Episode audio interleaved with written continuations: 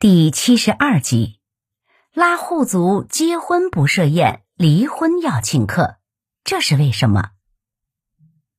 俗话说：“百里不同风，千里不同俗。”中华大地幅员辽阔，民族众多，由此也形成了各种迥异的民俗。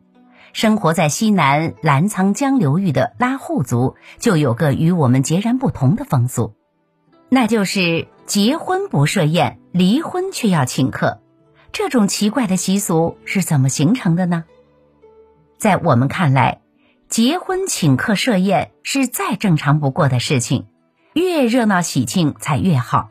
至于离婚，似乎有诸多的忌讳，人们往往低调进行，不会大宣大嚷。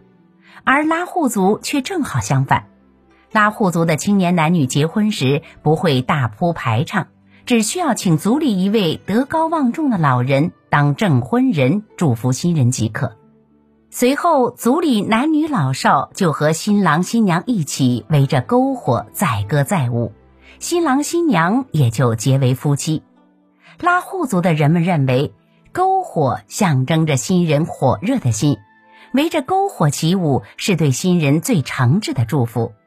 婚礼上，拉祜族人用来请客的东西也很简单，都是日常的旱烟、烤茶、松子、栗果等，并无特别。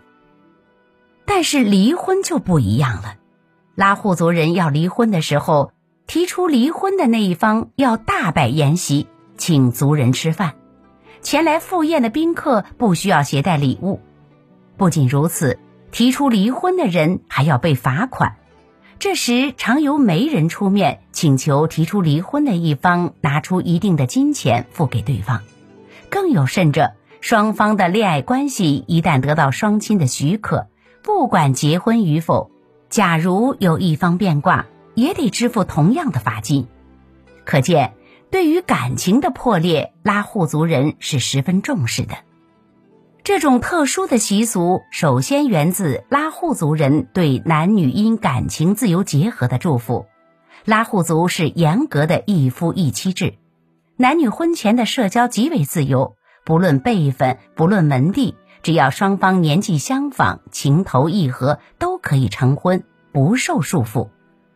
拉祜族的婚姻平等观念也深入人心。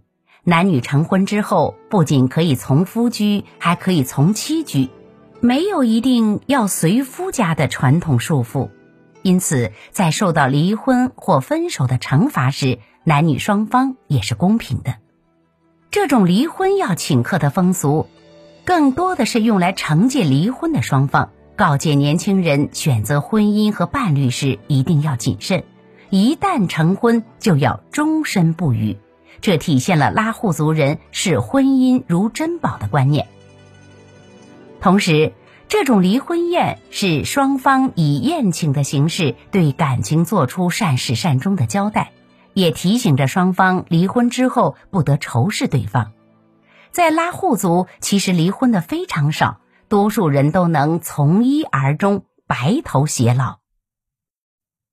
您刚才收听的是民俗风情。中华文化十万个为什么，同名图书由中华书局出版，演播韩寒。